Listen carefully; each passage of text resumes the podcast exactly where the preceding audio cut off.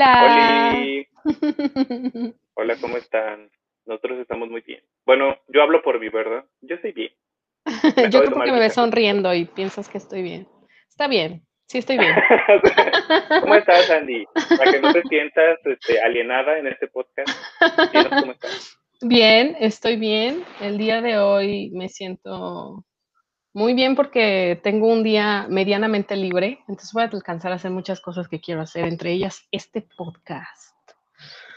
¿Tú cómo estás? Pues bien, como te contaba, literal me acababa de levantar. dormí muchísimo. Y también fue porque hoy, voy hoy es mi día libre, hoy no tengo clases. Estuve toda la semana teniendo clases de 7 de la mañana a 7 de la noche y haciendo muchas cosas. Y luego fui el jueves, ayer en la mañana estuve yendo, fui a la escuela, pues luego fui por los audífonos que te estaba mostrando y luego fui al centro. Ay, no, estuvo así como de loco. Entonces yo creo que terminé súper cansado y por eso dormí muchísimo. Pero pues ya estoy bien, presto para iniciar el tema. ¿Y de qué vamos a hablar el día de hoy?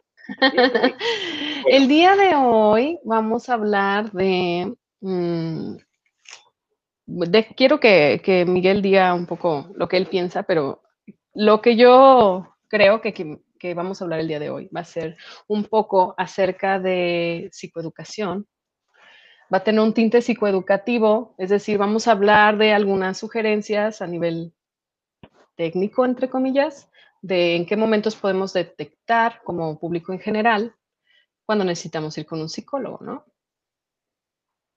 Así que, nomás, tú lo pusiste en un tecnicismo que es psicoeducación. Ay, es que a mí me encanta eso. Sí, está bien. Digo, yo, yo simplemente le dije a Andy, Andy, hay que hacer un video acerca de cómo saber si tengo que ir con un psicólogo. Ajá, digo, va a ser, va a ser un poco informal porque pues no vamos a tomar eh, número 5, tienes que ir cuando presentas, bla, bla. Pero lo que sí me gustaría como agregar es que nosotros tenemos como cierto conocimiento al respecto del área y que eso lo queremos poner a disposición de la gente, ¿no?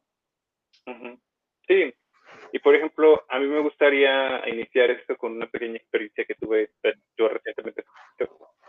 Es, recientemente hace poquito, eso es muy relevante. Este, que por ejemplo, iba a ir a, tenía sesión. Yo con mi psicólogo de repente tengo como, eso no es algo esporádica, pero simplemente a este, sesión con mi psicóloga.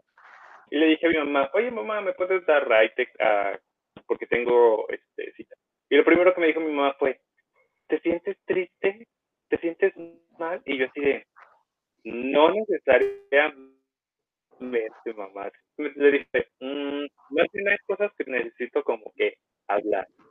Y eso es una, ese es un buen ejemplo de una de las cuestiones, como de uno de los mm, diría como sesgos que existen alrededor del papel del psicólogo, como esta idea de que el psicólogo nada más va, cuando te sientes triste. O va la gente que se siente triste, porque también a veces las personas pueden llegar a negar de que, ay, yo nunca me he sentido triste, no, yo no soy una persona triste, yo estoy súper feliz, estoy súper eufórico todo el tiempo. Y pues eso es como una de, la, de los mitos, ¿no? al psicólogo se va cuando te sientes triste, cuando te sientes mal, cuando estás afectado, este, por, y no necesariamente, también puede ir como por otra cuestión. Me gustaría como que Andy hablara un poquito de esto. ¿Qué opinas? pues yo estaba pensando en una experiencia también y estaba pensando en la experiencia cuando alguien me pide que le recomiende un psicólogo, ¿no? Cuando me, me, me pide una recomendación de algún colega para iniciar su proceso terapéutico o emocional. Y ay, para mí es muy difícil como recomendar así nada más como, ah, este, te recomiendo este y este y este, porque para mí es muy importante saber qué es lo que la gente está buscando, ¿sí? Yo digo que les digo siempre como, a ver, te voy a hacer algunas preguntas porque mis recomendaciones sí son muy personalizadas. Cada psicólogo tiene su estilo, su enfoque, eh, su manera de eh, entender el problema o si de acompañar. O sea, hay diferentes procesos y es muy importante saber cuál es el que tú estás buscando para entender porque a veces haces clic con algunos psicólogos y con otros no. Entonces, una de las preguntas que les hago es, ok, lo que estás buscando es un proceso a largo plazo o un proceso corto. O sea, ¿quieres algo para un problema focalizado o quieres eh, empezar a tener como este acompañamiento dure lo que dure? ¿No? Esa es como una de las preguntas para poder discernir. Porque hay acompañamientos que tú dices un motivo a vengo porque estoy muy estresada. Y entonces a lo mejor se va a guiar en el tema del estrés. O puedes decir, oh, pues es que quiero empezar a trabajar en mí, bla, bla, bla. ¿En qué empezar? No lo sé. ¿No? O tengo esto, quiero empezar con el estrés, pero también hay otras cosas que quisiera tratar. Ok. Entonces, como eso, primero hay, hay diferentes tipos de proceso en cuanto a duración. Y otra pregunta que yo les digo o eh, que les hago es, ¿el proceso que tú quieres, quieres que sea dirigido o que sea como mm, mucho más espontáneo, ajá, mucho más espontáneo y libre hacia las cosas. Claro que eso también tiene su propio profesionalismo y ética, ¿no?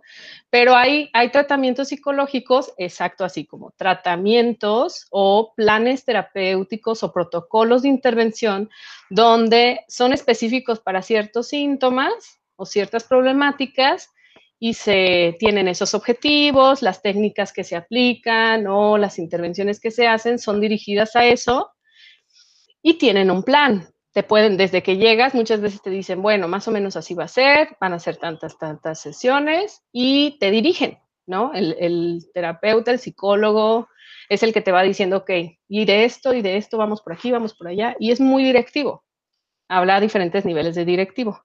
O un proceso más libre donde tú, eh, donde no te dicen qué técnica tienes que utilizar tal cual, o hoy vamos a hablar de esto, la siguiente vamos a hablar de esto, sino que tal vez es un poco más fluido en ese aspecto. En el primer proceso es raro que te pueda salir tanto del tema o se relaciona mucho al tema que tú quieres tratar y en el otro es mucho más libre, ¿no? Se va, te puedes una sesión, si no se trata el tema del estrés, no pasa nada.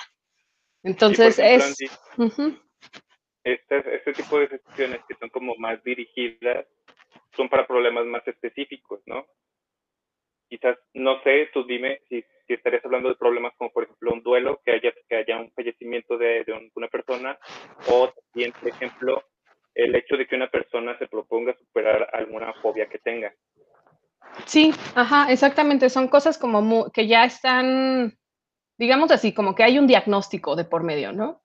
Hay un diagnóstico y se nombra la problemática y se mide y se realiza una intervención con un objetivo de que desaparezca o se maneje o se controle, o sea, se, sea cual sea la conducta o la situación que se está presentando, esa va a ser, esa en específico. Y creo que todas las personas con cualquier problema que tengan pueden trabajar así, pero depende de lo que ellos están buscando, ¿no? Porque el mismo problema también se puede tratar en, en el otro tipo de proceso, pero no es tan directivo y a lo mejor no son terapias breves, sino que se busca en otros lados, se conecta con otras cosas, se, se hace una intervención más global, ve hasta dónde está afectando ambos lo hacen, ¿no? Pero tal vez uno es más directivo. Aquí yo te digo más por dónde nos vamos a ir. Son métodos diferentes. Ajá, son métodos que Tiene que ver mucho con, con, la personalidad de cada quien, porque pues habrá quienes, por ejemplo, no les guste como esta, esta directividad, como el, a mí no me digas qué hacer. Sí, a mí no me dejes tareas. Ajá, exacto. Entonces es una cuestión muy diferente. También tiene que ver mucho con la personalidad de cada quien.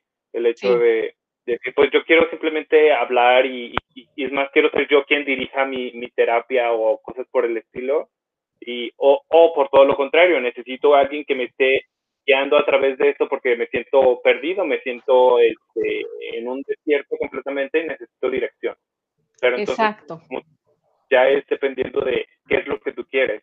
¿Quieres la, buscas una terapia más directiva o una completamente que no sea directiva?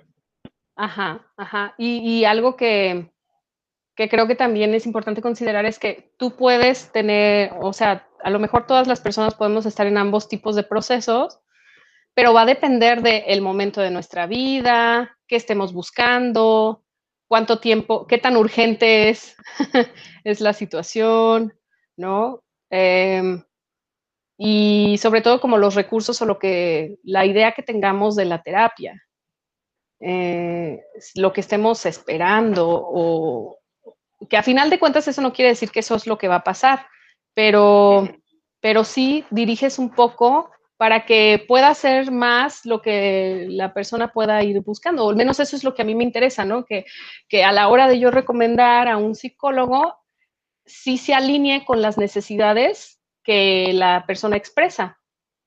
Entonces, hay muchísimos tipos y ya, cada persona, a lo mejor en un, un, momento de mi vida a mí me sirve uno muy directivo y en otros momentos de mi vida yo no quiero eso. Yo, por ejemplo, yo, Andrea, mi proceso es un proceso de mucho tiempo, o sea, yo lo llevo a la par de mi vida, para mí mi, mi proceso va junto con, o sea, está incluido en mis, en mis en mi presupuesto, en mis gastos, es parte de mi vida y me ayuda a mí y yo así lo quiero y es lo que a mí me sirve, ¿no? Todos, todas las semanas yo tengo mi proceso. Porque así lo quiero yo. Ajá. Esto, que mencionas tú sería como otro punto muy importante, ¿no? ¿Qué es lo que esperas de la, de la, de la terapia? ¿Qué es lo que quieres? ¿Qué es lo que quieres al final de cuentas? ¿Cuál es tu objetivo? Porque, por ejemplo, este, inclusive lo podemos ver en los diferentes enfoques de la psicología, de, decir, por ejemplo, eh, quiero explorar un aspecto de mi vida, quiero entenderme más a profundidad de mi persona, así, pues entonces es así como con un psicoanalista, ¿no? Que te, que te que profundice mucho en tu historia, en el, por, en el porqué de tus motivaciones, etcétera.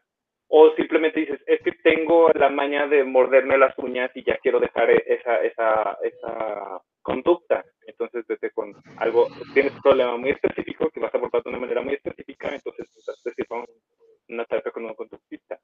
Entonces, también es como ver qué es lo que quieres. ¿Quieres entenderte? ¿Quieres entender tu entorno? ¿Quieres entender a tu familia? ¿O simplemente quieres hacer un cambio de conducta, un cambio de comportamiento? ¿Quieres cambiar tus reacciones? Algo un poquito más, más específico. Pero pues sí, sería un punto muy importante y quiero, y quiero pensar que los psicólogos este, precisamente contemplamos eso al momento de tratar con una persona. ¿Qué es lo que quiere esta persona? ¿Qué es lo que quiere al final de cuentas? ¿Cuál es su objetivo? ¿Qué, ¿Y qué tanto, este, qué tanto le gustaría profundizar al respecto? ¿Y qué tanto simplemente le interesa abordar directamente el problema? Ajá, yo, yo quería comentar algo de esto que estabas diciendo. De repente me pasa que llega gente y me dice, oye, recomiéndame un psicólogo cognitivo-conductual. ¿no? Y te llegan, bueno, a mí me llegan pidiendo un enfoque en específico, una técnica en específico. Y de repente a mí me parece muy limitante el que pidan eso, uno, porque no sé por qué lo están pidiendo, ¿no? Y pues trato de investigar por qué lo están pidiendo. Y a veces es lo que les recomiendan su médico o es, es como la parte más, no sé, eh, la por ejemplo, esta terapia se conoce mucho por los protocolos que hace, por la evidencia científica que tiene, por, porque el modelo se presta mucho para hacer protocolos donde se mida los resultados. Y otros no se, no, se prestan de igual manera, no, no se puede medir igual. Y entonces eh, no sé si yo lo recomendaría como por enfoque. Lo que yo recomiendo más bien es como por el terapeuta o el psicólogo, porque tanto psicoanálisis puede hacer una intervención breve como y medio, medio dirigida, como otros enfoques pueden hacer intervenciones de acompañamiento, ¿no? A largo plazo. Eh, el tema aquí, que yo creo que es más importante para mí, en mi experiencia, es las cualidades y las posturas del acompañante. Eh, o sea, qué tan, que, él coincide o qué es lo que él te puede ofrecer a ti. Y eso pues porque conozco a mis, a mis colegas, ¿no? Y son a los que recomiendo. Entonces más o menos veo qué es, con qué trabajan qué, y, y, es donde yo hago como, eh, valoro, ¿no? Pero no necesariamente yo me voy por enfoques, por ejemplo. Sí, sí, sí, entiendo. Entonces, este, por, como tú mencionas, tendría que ver también mucho el hecho de quién es, cómo, cómo, cómo trabaja trabaja el, terapeuta, ¿no? O el psicólogo. El estilo de, de, abordaje, si se especializa en algo. O, o, por ejemplo, también lo podemos ver como, por ejemplo, los psicólogos que tengan como más experiencia trabajando con, con diferentes grupos etarios, ¿no? Ajá. Que se especializa más o, trabaja más con niños. O, empatiza más con eso, ¿no? Habrá personas que no empaticen tanto con, la, con las personas que son niños y que no empaticen tanto con los papás. Entonces, si tú estás buscando un proceso para tu hijo e involucrarte, pues yo estaría pensando en quién puede ser un terapeuta que te incluya también. ¿No? O que trabaje con metodologías donde te incluya también. Y volvemos de nuestros cortes comerciales. Ahí disculpen, Andy se le estaba yendo un poco la señal. bueno, este, para continuar con el tema, me gustaría que habláramos, bueno, ya hablamos, por ejemplo, de cuáles son algunas consideraciones de buscar una terapia, que igual buscar terapia por enfoque no es como lo mejor, sino más bien este, eh, tener en claro cuál es como tu objetivo terapéutico y qué tipo de terapia este, estás buscando y ya en base a eso este, producir recomendaciones al respecto. Pero me gustaría que punto que habláramos un poquito acerca de cuáles serían como unas buenas como cuáles serían, mejor dicho, no, no, buenas causas, sino cuáles serían una causa por la cual este, una persona podría llegar a necesitar este, este, pues un servicio terapéutico y asistir con un psicólogo, más allá del me siento triste y, o tengo ansiedad. ¿Tú qué opinas, Andy? ¿Qué, qué, ¿Cuáles serían como una razón digamos, quizá poco conocida, poco estereotipada de por qué alguien solicitaría ir con un psicólogo. Creo que tu pregunta va más dirigida a síntomas, ¿verdad? ¿O es mi imaginación?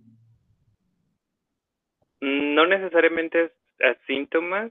Por ejemplo, eh, la vez que yo fui con, con, con mi psicóloga que mi mamá me dijo así como de, ¿te sientes triste? Pues yo no iba como porque me sintiera triste. Yo iba porque tenía una idea, digamos, como tenía una idea un poco como apenas construyéndose acerca de algo que me estaba pasando en este momento. Entonces, yo no fui porque me sintiera triste o tuviera ansiedad o lo que tú quieras. Fui porque necesitaba aclarar mis ideas con alguien que me pudiera ayudar a aclarar estas ideas, pero, pero eran unas ideas, digamos, que necesitaban una guía profesional, porque yo estaba empezando a poder hacer este, sacar conclusiones apresuradas acerca de algo que me estaba pasando y lo que quería más bien era como una explicación, una confirmación o una retroalimentación acerca de algo que me estaba sucediendo en mi vida en estos momentos. Y digamos que la razón por la cual yo fui fue como esta búsqueda de querer entender eh, mi situación de vida en ese momento. Es una pregunta difícil, ¿eh? Por eso quise como aclarar. Es una pregunta difícil porque yo creo que uno es que la persona quiera un espacio para trabajar cosas o para hablar de cosas si la persona quiere iniciar un proceso de crecimiento o de reflexión o de diálogo mm, al respecto de sí mismo, al respecto de cómo le afectan las cosas que están a su alrededor, al respecto de su vida, su historia, y eso incluye todos los síntomas, ¿no? que si, que si te sientes triste, que si te sientes solo, que si sientes que ya no puedes, que no encuentras una, una salida o que la salida que encuentras no te gusta, no estás del todo convencido, te sientes confundido, pero así como la, la, la cualidad de, o la característica para una persona para que esto sea una, respuesta para una persona sería que, quiera ese espacio, ¿no? Que le interese un espacio así. Eh, ya sea que lo dirijan o que él hable, o sea, no, no importa eso. Lo que importa es que quiera un espacio así y el, el espacio de las sesiones terapéuticas o de las sesiones eh, de proceso de acompañamiento pueden ser un lugar. Bueno, es una pregunta compleja, es una pregunta difícil y yo lo, lo que estaba pensando es que lo principal que debe estar surgiendo en la persona es la necesidad o el deseo de buscar un espacio o de crear un espacio donde pueda dialogar, cuestionar o reflexionar acerca de situaciones, ¿no? Eh, y en compañía, que quiera hacerlo en compañía, ya sea porque siente que ya no puede solo o porque sí puede solo, pero quiere tener como ampliar su perspectiva. El, hablar en voz alta y el ser escuchado te ayudan también a ti. Y a veces ese espacio seguro mm, lo encontramos en algunos lados, pero buscamos un espacio seguro con ciertas características, ¿no? Que sea un espacio donde no nos juzguen, donde puedan ayudarnos a deshacer este nudo que tenemos en nuestra mente o en nuestras emociones y que, y que eso sea, ¿no? Que, que estemos buscándolo, Creo que eso es lo, primero. A veces no lo estamos buscando activamente o no decimos, ay, quiero ir a terapia, quiero ir con un psicólogo, quiero iniciar un proceso, pero sí decimos, necesito hacer algo. Quiero hacer algo diferente. Por ejemplo, esto que mencionas, por ejemplo, de buscar un espacio de que lo estemos buscando, me recordó dos cosas. La primera es por ejemplo, cuál es la diferencia entre un psicólogo y, platicar con tus compas. Porque, por ejemplo, sí, nosotros a veces, inclusive dentro de nuestro grupo de amigos, digo, yo fui el psicólogo de mi grupo de amigos en secundaria. Entonces, entre nuestro grupo de amigos a veces podemos llegar a tener así como, entre comillas, al psicólogo, ¿no? Alguien que no necesariamente es el psicólogo exactamente, pero se sabe todo el chisme de todo. Porque es alguien que quizás nos escucha y quizás no, no, no nos, este, no nos juzga o, no, o, nos entiende un poco mejor, pero también hay que ser como un poquito cuidadosos al momento de hacer este tipo de cosas, porque a veces esa persona no, pues no, si no se trata de un profesional, obviamente, pues obviamente puede este, dar, digamos, consejos este, no muy este, apropiados o puede hacer mal uso de, de, la información, ¿no? ¿Qué tal que le cuento algo a mi amigo y luego mi amigo le, resulta que ni tan amigo es y que luego anda chismeando todo el mundo, ¿no? Entonces, ese sería un gran punto de diferencia entre ambas cosas y por cual sería como, como una, una forma, una razón importante por la cual ir con un psicólogo, porque dices, es que quiero, quiero poder expresar esto, pero me da miedo ser juzgado. Bueno, en una situación, en una situación con un terapeuta, eso no va a pasar. Idealmente no va a pasar, porque estamos hablando de alguien que es profesional. Entonces, podríamos hablar de cosas súper, súper privadas, súper, súper profundas de tu persona, que no, que no van a terminar este, en oídos de todos, que no van a terminar en un señalamiento con el dedo. Y otro punto que tú mencionabas que es muy importante, me recordó un poco ese chiste de cuántos psicólogos se necesitan para cambiar un bombillo. Ajá. Que la respuesta, digamos, es realmente no importa. No importa cuántos psicólogos traigas, si el bombillo no quiere cambiar, no lo va a hacer. Entonces, esto habla un punto muy importante al momento de buscar una terapia, la volutividad, la voluntad de querer ir. Esto sería como, bueno, yo, yo es, una, es, una, es una pregunta, es una, pues mejor dicho, es una respuesta a una pregunta que me, que me llegaron a hacer una vez, como de, precisamente una, una pregunta muy similar a la que estamos planteando de cómo saber si tengo que ir con un psicólogo, etcétera. Eh, y una, para mí una respuesta sería así como de, si en primer lugar por tu mente pasó la idea de ir con un psicólogo, ya se me hace suficiente como para que sí lo hagas.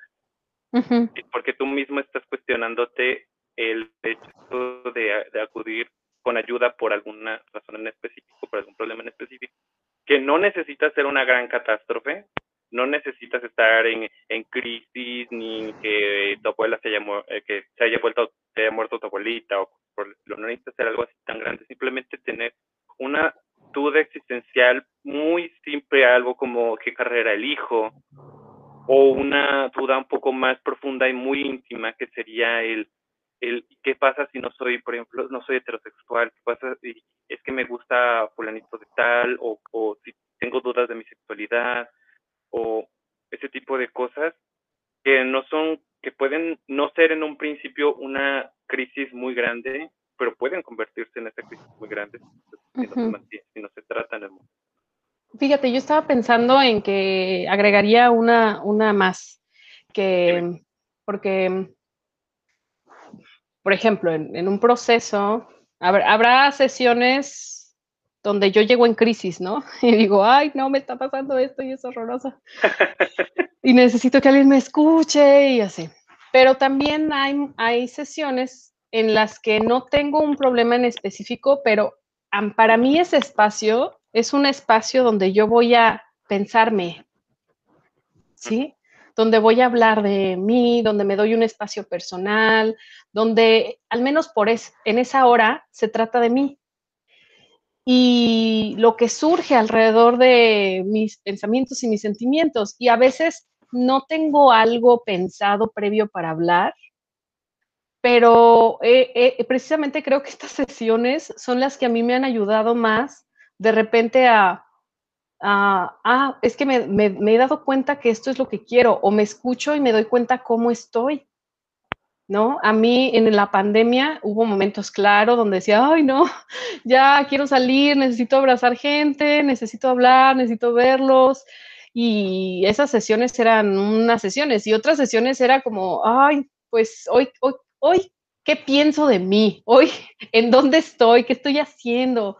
¿No? Y, ahí es donde de repente ese espacio que le dedico yo, que me dedico a mí, yo creo que ha sido clave para poder identificar si estoy satisfecha con cosas o no, o si tengo que estarlo. Entonces, de repente me, me cuestiono cosas que si no me doy el tiempo y que con este mundo que va súper rápido y que eh, a veces estoy tan cansada que no tengo tiempo para pensar un montón de cosas y detenerme y ver qué está pasando a mi alrededor y qué me está pasando a mí.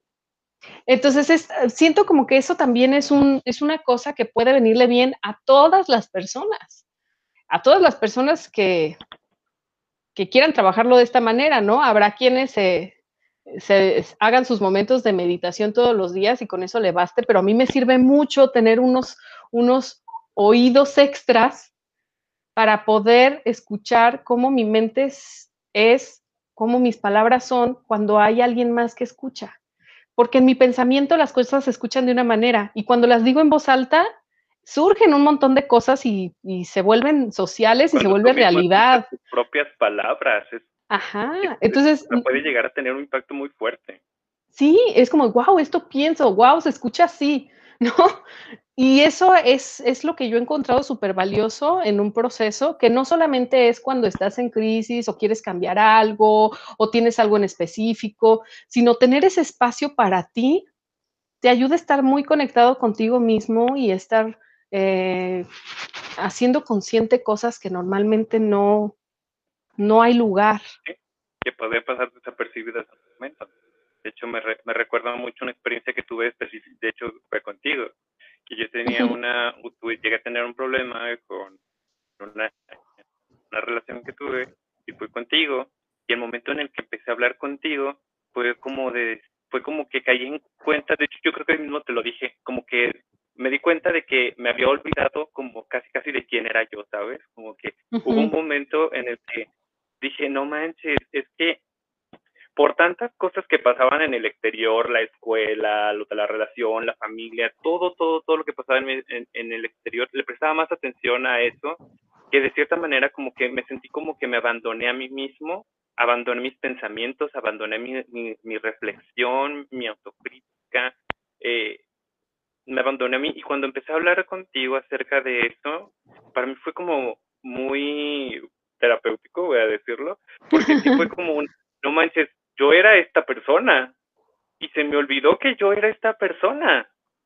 Y, entonces sí fue, es como muy fuerte, porque sí, como tú lo dices, y, y, como lo trato de explicar, a veces pasan tantas cosas en nuestro ambiente, el estrés del trabajo, el estrés de la escuela, el estrés de la familia, el estrés de las responsabilidades, que ya hay una nueva serie en Netflix que estoy viendo los, los noticieros, que le echo mierda al presidente, cosas como todo en el exterior que a veces se nos olvida reflexionar acerca de nosotros mismos, tener un espacio para nosotros, dedicarnos a organizar nuestro pensamiento, eh, porque nada más como que están las influencias externas de todo lo que pasa, pero no, no hay un momento como de, de digerir las cosas, solamente estamos consumiendo, consumiendo, consumiendo información, pero no hay un realmente momento para digerirlo todo. Y entonces es cuando nos constipamos mentalmente y realmente no entendemos ni qué está pasando afuera, ni qué, porque no entendemos qué está pasando adentro, porque adentro hay una saturación.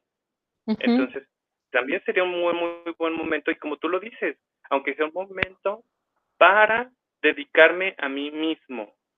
Entonces, eso está también, es una súper, muy buena razón. Sí, y estaba pensando en que, en lo importante que es poder verbalizarlo, ¿no? Porque pues hay sesiones en silencio, ¿no? Donde solo necesitas compañía, estoy bien solo, a ver, hola, ¿no? O salirme de mi casa, no sé, no sé, hay muchas sesiones. Y también a veces el tener tantas cosas en tu pensamiento no quiere decir que las puedes decir en palabras verbales, ¿no? No quiere decir que todo eso que piensas y cómo, cómo lo expresas, cómo se lo dices a alguien qué palabras utilizas. Hay palabras para lo que te está pasando y en ese momento tú puedes verbalizar, tú puedes decir cosas y a veces te das cuenta que no expresas las cosas como las estás sintiendo o como aparecen en tu mente, porque no todo el tiempo pensamos en palabras. A veces pensamos en sensaciones o en imágenes y, está como un tema y el tema de mi familia y el tema, ay, no, tengo un problema con mi familia. Y es lo más que verbalizamos, ¿no? Y, y cuando empiezas a hablar de eso, cuando empiezas a ponerlo en, voz alta, ayuda un montón a identificarte cómo estás, cuál es, cuál es tu postura, en dónde estás posicionado de esto que te está pasando. y se empieza a construir, sí.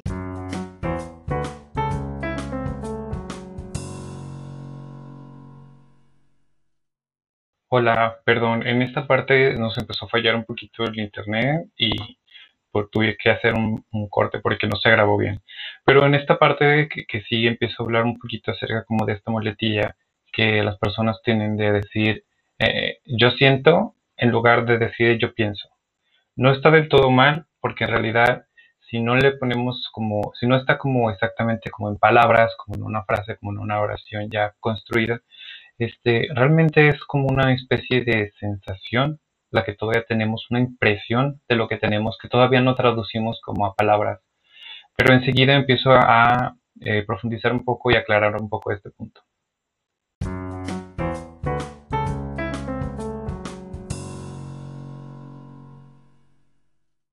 No lo digo así como en, en mal plan de la muletilla del decir yo siento en vez de yo pienso, porque en realidad sí estamos hablando posiblemente de una sensación que no podemos, no estamos verbalizando, al momento de que no las podemos verbalizar del todo, tampoco podemos aclararlo al momento de, en, el pensamiento. Entonces, el hecho de que tú mismo te pongas frente de alguien y hables acerca de algo que no tiene forma y le empieces a dar forma y le empieces a, describir con palabras, ayuda mucho en, el, en, el en la organización del pensamiento. De hecho, esa es una de las por ejemplo, una de las estrategias que tengo entendido que utilizan en, en, orientación cognitiva, de que escribe, escribe, tú, escribe lo que piensas, porque al momento de querer escribirlo lo tienes que poner en palabras y si le vas a poner en palabras le vas a dar un orden a ese pensamiento. Y entonces ahora sí es cuando ya puedes dominar ese pensamiento, ya, porque ya tiene una forma, una estructura para ti. Sí, yo eso creo que es, es una de las cosas más valiosas que ofrecen los procesos eh, y que y que a mí me parece como hasta una forma de arte, ¿sabes? Eh, un, arte que te que puedes brindarte a ti mismo, eh, una expresión que habrá personas que lo hacen a través de la música o que lo hacen a través de, de imágenes o pintar o lo que sea, ¿no? Pero eso les ayuda a plasmar lo que les está pasando. Y creo que eh, un proceso de acompañamiento, un proceso donde hay alguien que te escucha y donde tú hablas o actúas o haces cosas, ese espacio seguro creo que es lo que te puede brindar. Así que si necesitas un espacio así, si quieres hablar, si quieres verbalizar cosas, si, si, si es algo que crees que puede ayudarte a todo eso que te está pasando, porque al final de cuentas lo vas a resolver pues tú mismo, ¿no? No, nadie va, ningún psicólogo va a venir a decirte esto es lo que tienes que hacer.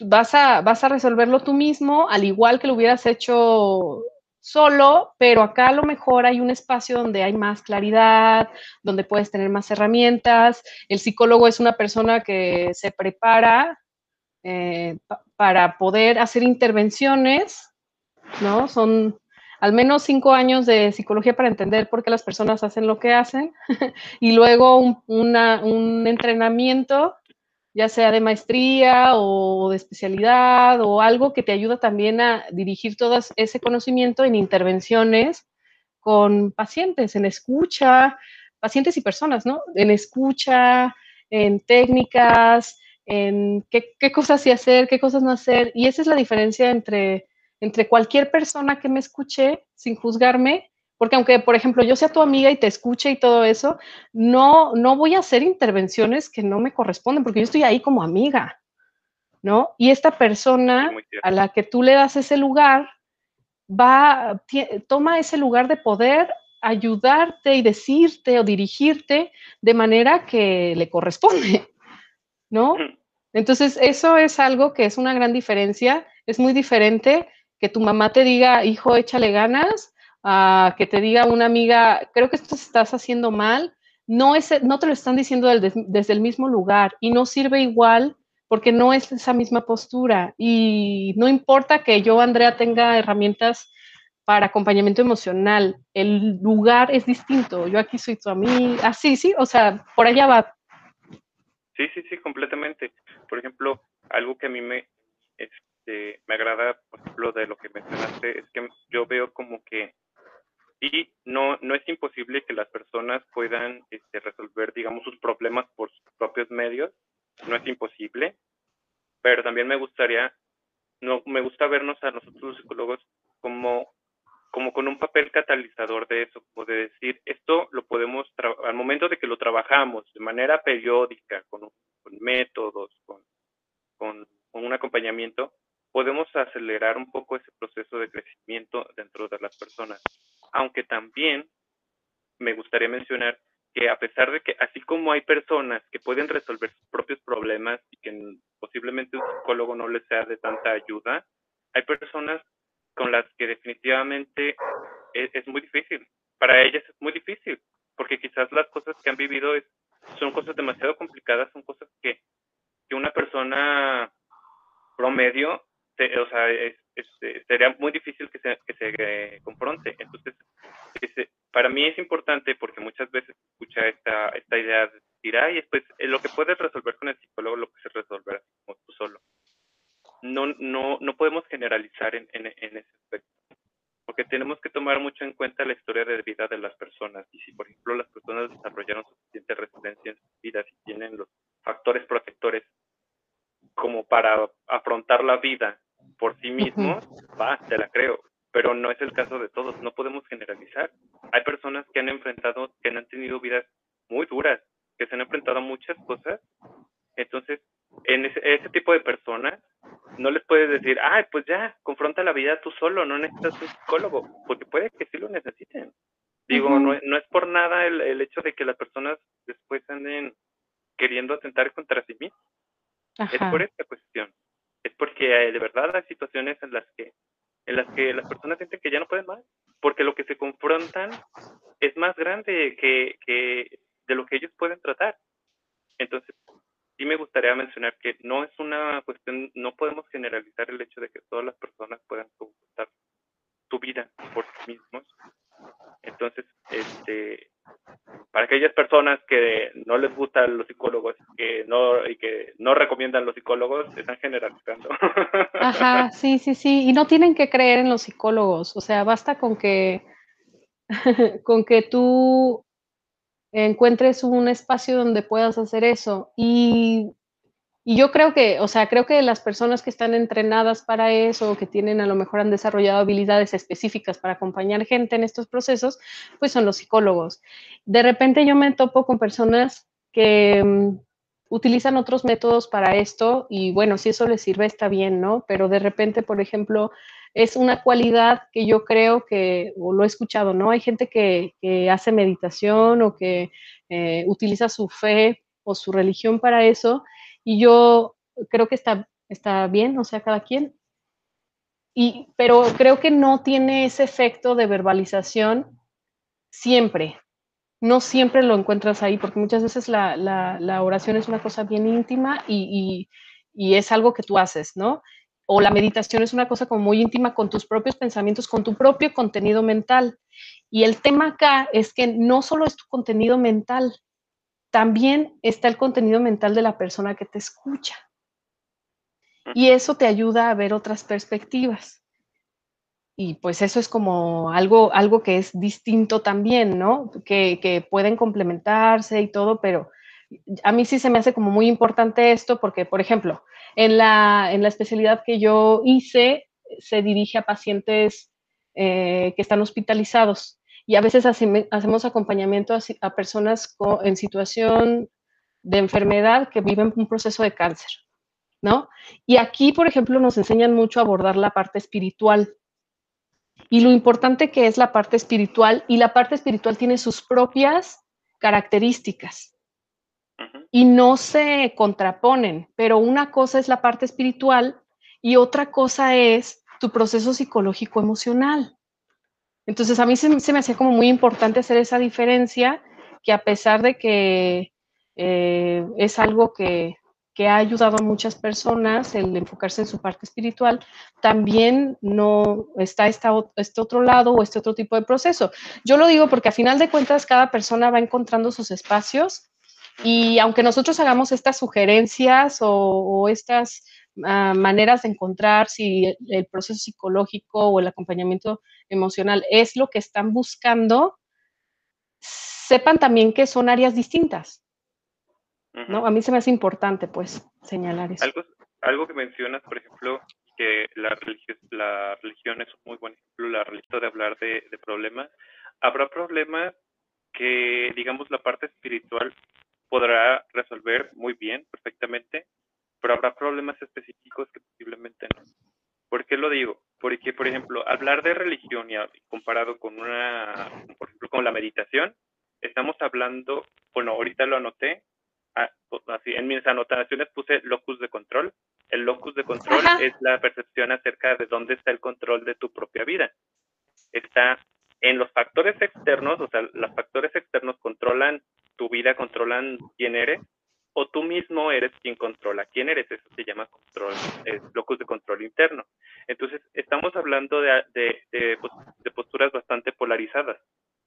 Una religión es locus de control externo, o sea, recurres a una religión para que te dé una solución a un, problema tuyo. Entonces, la solución viene desde el exterior. Y la meditación, por así decirlo, sería como lo contrario sería locus de control interno, la solución surge a partir de ti. Ir con un terapeuta creo yo que es la combinación de ambas cosas. Sí. Porque te enfrentas a la, a la, a la opinión, a la crítica, a la discusión este, con un terapeuta que, que, que simplemente te intenta rectificar, oye, yo entiendo que te refieres a esto ah, no, pues que sí, o no, pues que no me refiero a esta otra cosa. Empiezas a, eh, o sea, la, discusión se empieza a crear y tanto tomas lo que te dice la otra persona como tú mismo construyes, construyes en, ti mismo acerca de la solución de tu propio problema. Entonces, tener en cuenta esto es bastante importante. Digo, yo no digo que la religión no sirva, ni que la meditación no sirva, sirve, pero no significa que sirvan para los mismos problemas por esta diferencia.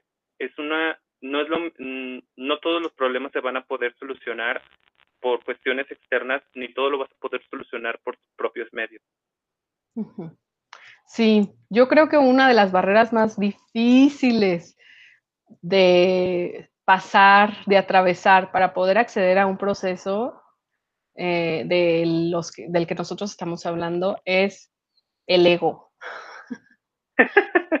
El ego, tanto cuando estás mal como cuando estás eh, muy empoderado contigo mismo, ¿no? Como, eh, cuando estás mal te cuesta el, el, pedir ayuda y el exponerte de esa manera y todo lo que implica atravesar también el, las cosas a veces van más allá de ti y eso también es una parte del ego.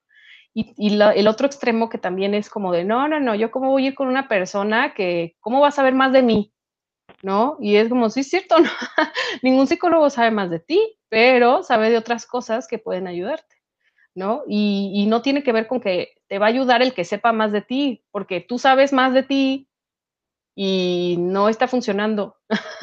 Entonces, a veces no se trata de saber, a veces no se trata de tener todas las respuestas, sino de qué estamos haciendo, dónde estamos parados. O sea, puede ser muchísimas, muchísimas cosas. Si te fijas, esto no, no se trata de saber, se trata de entender.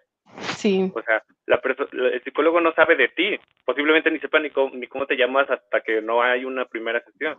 Pero no se trata de eso, se trata de que el psicólogo te va a ayudar a entenderte a ti mismo. Sí, el espacio que creen juntos tiene esa, esa, esa, intención.